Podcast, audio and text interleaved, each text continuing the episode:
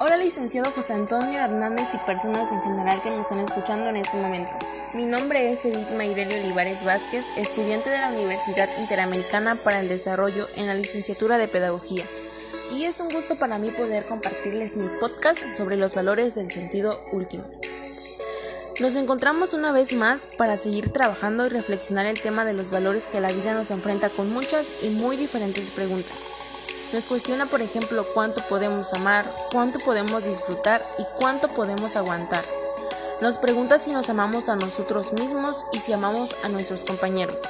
La vida diaria nos permite que distingamos entre lo que realmente es importante en la vida y lo que no lo es para que con base a ello establezcamos prioridades. Me permitiré iniciar con las virtudes teologales, las cuales son la fe, la esperanza, amor y caridad. A muchos de nosotros desde pequeños nos inculcan el amor en nuestro día a día. Concuerdo que cada quien comparte su opinión respecto a la palabra amor y a lo que verdaderamente es. Sin embargo, a mí me gustaría referirme a esta a que el amor es una habilidad. Tenemos la habilidad de amar si queremos, porque amar es querer lo mejor para el prójimo. El amor es un mandato de Dios. Fuimos creados por el amor de Dios y para amar a Dios y al prójimo.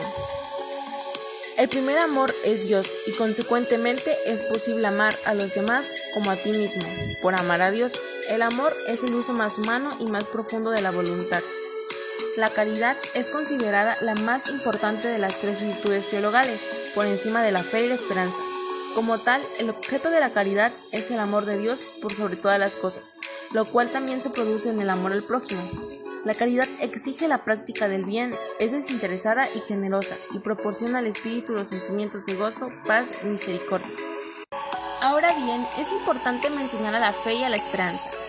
Son dos formas que han encontrado el ser humano de encontrar respuestas con las que se sienta más cómodo. Se les sean creíbles y accesibles como para poder tolerar aquellas cosas que son dolorosas, inexplicables o repentinas.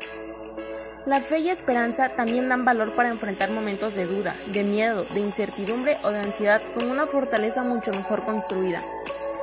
No depende de si uno cree en un Dios o en una entidad divina, sino que depende de la fe que uno desarrolle en sí.